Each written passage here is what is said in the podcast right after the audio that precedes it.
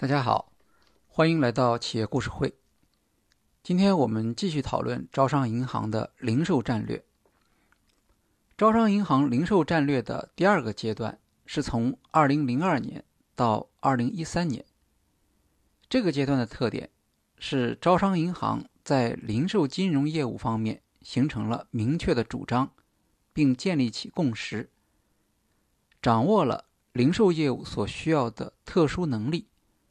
并且在经受市场挫折之后，能够做到坚持零售战略，取得市场领先地位。在之前介绍过的第一阶段，招商银行的战略是撞大运。总部层面当然已经意识到零售金融业务给银行带来的价值，但如何充分利用这项业务，建立起竞争优势，实际上。并没有清晰的战略主张和内部共识。其中的表现之一是，当招商银行在2002年底发行双币国际标准信用卡时，还不能确认自己在零售金融业务细分中实际上已经占据了很大的优势。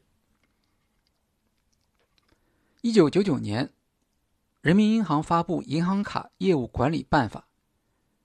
接着，四大国有银行和广发银行就开始发行信用卡，但当时信用卡业务很难开展。一般认为，中国消费者不习惯先消费后还款的生活方式，借记卡而不是信用卡才是更加适合中国市场的选择。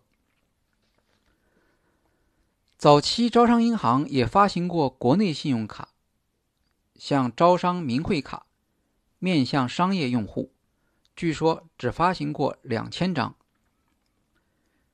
这是银行向商业用户提供的服务，不是真正意义上的信用卡。二零零零年三月，招商银行董事会批准发行国际标准信用卡。但直到二零零二年底，招商银行才正式启动发行。这中间除了产品开发，更重要的是论证，也就是在内部建立起共识。由于缺乏中国消费者行为的经验数据，再加上其他信用卡市场先行者业绩不佳。招商银行在信用卡发行过程中承担着很大的压力。对于招商银行，发行信用卡是一个不确定条件下的决策。另一方面，招商银行也做出了正确的判断，因为信用卡业务是他赶超大型国有银行的一个机会。二零零二年底，招商银行发行。国际标准信用卡获得了很大的成功。同期，工商银行、建设银行和深圳发展银行也大力发展国际标准信用卡。但招商银行的信用卡保持了领先的优势，不仅在发卡数量上位居前列，更重要的是，招商银行信用卡的消费额长期位居第一。显示了在客户质量方面的领先优势。招商银行的信用卡业务是由外援主导的，团队来自台湾。在当时，这是行业内常见的做法。招商银行与其他银行的区别是在信用卡发行过程中注意调动分行的积极性，这成为招商银行信用卡业务的。独特成功要素之一，并对未来有深远的影响。在信用卡发行方面，国际主流的做法是建立独立的信用卡直销队伍。招商银行建立起了直销队伍，但它还有另一个销售渠道，那就是分行。分行能够和一卡通客户直接联系。进行信用卡的推销。一九九九年，招商银行一卡通用户只有六百四十二万，到二零零二年时已经上升到两千五百万。二零零三年，对于信用卡的发行范围，招商银行内部曾经有过争论。在信用卡业务初期，银行一般对债务违约比较担心。按照这样的思路，在一卡通客户中，只有百分之二十属于比较理想的信用卡发行对象。但这一估计有两个问题。首先，一卡通客户数量增长速度很快，如何保持信用卡用户的同步增长？仅仅三年之后，二零零五年年底，一卡通的发卡数量已经达到四千万张。第二，一卡通两千五百万用户不同于以往的普通储蓄客户，他们的银行卡平均存款。活跃度和交易额在市场上都是比较高的，因此也是招商银行信用卡的理想销售对象。尽管当时其他银行的思路多数是稳健经营，招商银行却做出另一种选择，突破百分之二十的安全范围，将通常不属于理想客户的百分之八十的部分。也作为发卡对象。按照新的思路，信用卡的发卡量需要极大的提升。二零零三年，招商银行宣布将信用卡的发卡量与年终考核挂钩。当年给出的信用卡发卡指标是七十五万张，这个数字已经超过了工商银行的发卡指标。结果引发招商银行基层员工的不满。招商银行主要的发卡任务还是一卡通，信用卡属于新的零售金融业务。普通银行员工可能自己对信用卡也缺乏认识。由于信用卡中心独立运营，许多员工甚至以为信用卡不是招商银行自己的产品。行长马卫华不得不专门召开视频会议，运用个人影响力作出说明。招商银行将信用卡定位为一种大众的金融产品，而不是专门服务于高净值客户的产品。在当时，这算是相当前卫和高风险的决策。但这样的决策。与招商银行在零售业务中的领先地位相配合，在战略上就形成了竞争优势，并且影响着日后招商银行对零售战略的理解。信用卡业务的目标不仅是银行收入和利润，更重要的是黏住客户。有了客户，才会有银行服务的机会。招商银行将信用卡发卡置于优先地位，一度占有中国信用卡发卡量的百分之三十。从一卡通到信用卡，招商银行开始形成低成本、大规模服务于零售客户的思路，通过分行来承担信用卡发行任务，不仅提升了分行营业部的销售能力。也加强了分行与客户之间的关系，有助于未来客户对银行综合价值的实现。这样的价值创造思路成为现实的机会，很快到来了。二零零二年，中国银行业开始了理财业务的大发展，这是塑造整个行业竞争格局的转变。所有的商业银行。都开始大举进入理财市场。在之后将近二十年时间里，银行理财成为中国金融市场上的一大奇观。招商银行则在这一变革中脱颖而出，成为公认的银行理财业务的市场领导者。这一成绩主要得益于它的独特能力。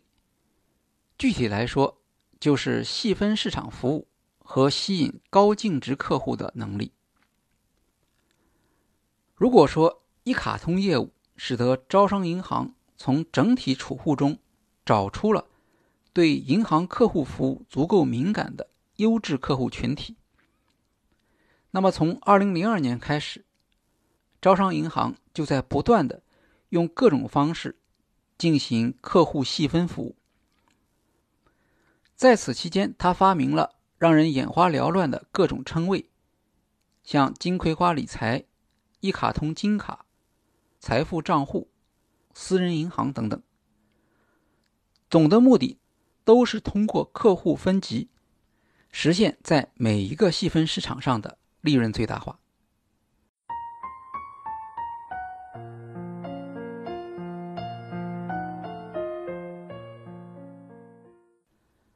二零零二年，招商银行在沈阳、南京等六城市向中高级客户推出综合理财服务“金葵花理财”，服务对象是拥有金融资产超过五十万元的客户。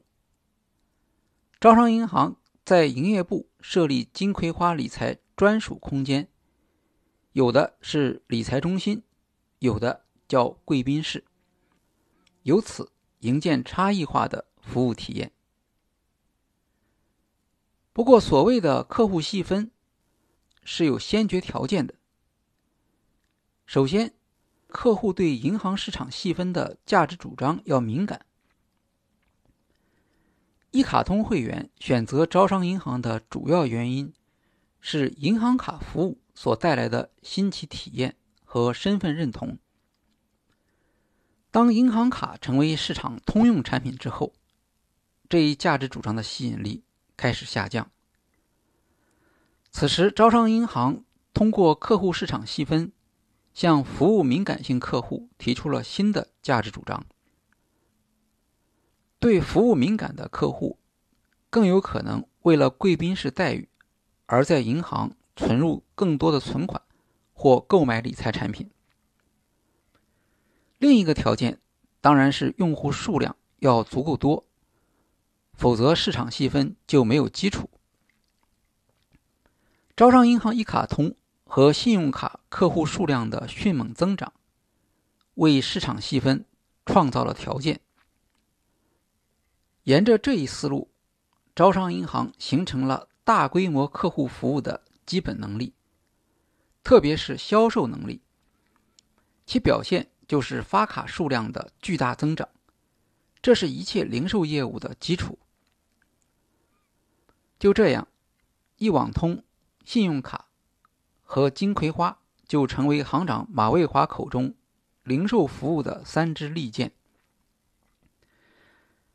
这三支利剑直到今天还在发挥作用，只是一网通变成了招商银行手机 APP。能够将先发优势保持至今，是招商银行零售战略成功的表现。在信用卡和金葵花理财等成功变革的基础上，二零零四年，招商银行正式提出零售战略，以零售金融业务作为未来银行业务的重点。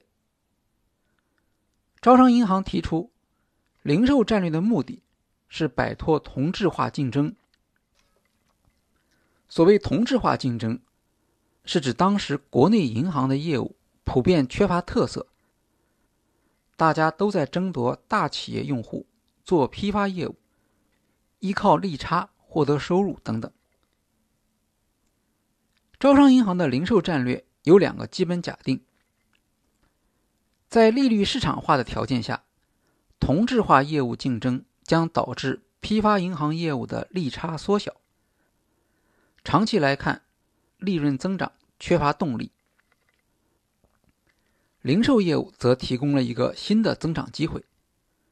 虽然当时零售金融业务规模很小，但从国际经验来看，未来的潜力比较大。零售业务的规模会随着人均收入的增加而增长。当然，零售金融同样竞争激烈，但招商银行已经有了在零售市场上的领先优势，和其他银行相比，成功的机会更大一些。零售战略的另一个基本判断是，未来对银行资本充足性的约束会越来越严，也就是银行使用资本的成本会变得越来越高。在这样一个背景下，发展资本消耗小的业务，是银行未来业务发展中必须考虑的约束条件。针对这两个假设，当时招商银行提出的战略方案是发展中小企业、发展零售业务和增加非利息收入。中小企业业务资本消耗少，零售业务也是一样。零售业务的风险计提只有对公业务的一半。所谓风险计提，是指为了防范贷款业务的风险，在贷款时，银行不能全部使用存款，还要从自己的资本金拿出贷款金额的一定比例。风险计提越高，消耗的资本越多。非利息收入不是来自贷款，而是来自手续费。根本不消耗资本。